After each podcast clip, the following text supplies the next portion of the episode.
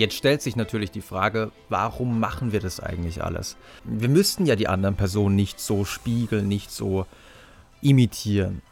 Und um das herauszufinden, hat man mittlerweile eine ganze Reihe von Studien durchgeführt, in denen man Variationen eingeführt hat, um dann zu schauen, unter welchen Bedingungen tritt diese Nachahmungshandlung, dieses Spiegeln unserer Mitmenschen besonders häufig auf. Und die Haupthypothese, die da im Raum steht, ist natürlich, wir machen das, um uns mit den anderen zu verbinden.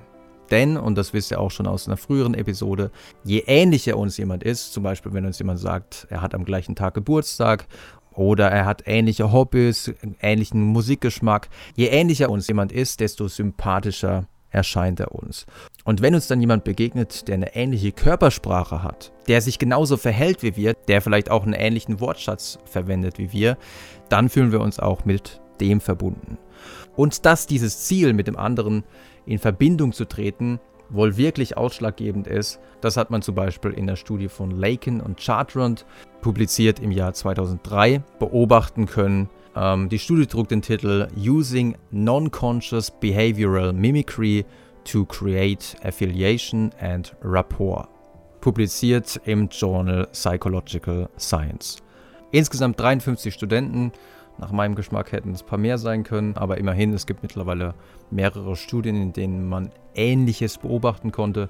Insgesamt 53 Studenten hat man zunächst mal eine visuelle Verarbeitungsaufgabe bearbeiten lassen, welche eigentlich nur dazu diente, zumindest in einer Gruppe, subliminal die Motivation, sich mit anderen Menschen zu verbünden, zu fördern. Das heißt, in dieser Gruppe wurden Wörter eingeblendet wie Affiliate, Friend, Partner oder Together. In den beiden anderen Gruppen wurden währenddessen nur solche Wörter wie Neutral oder Background eingeblendet. Also neutrale Wörter halt. Und bei einer der beiden anderen Gruppen wurde aber insofern auch noch das Motiv, sich mit anderen zu verbinden, angestachelt, indem man gesagt hat, ihr werdet gleich auf einen Versuchspartner treffen und es ist sehr wichtig, dass ihr mit dem sehr gut harmoniert, weil ihr müsst dann mit dem zusammen eine Aufgabe lösen.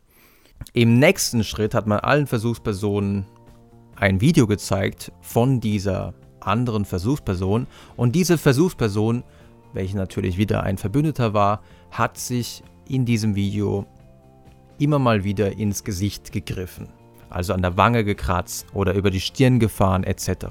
Und es zeigte sich, dass in den beiden Gruppen in denen man das Motiv, sich mit anderen verbinden zu wollen, gefördert hatte.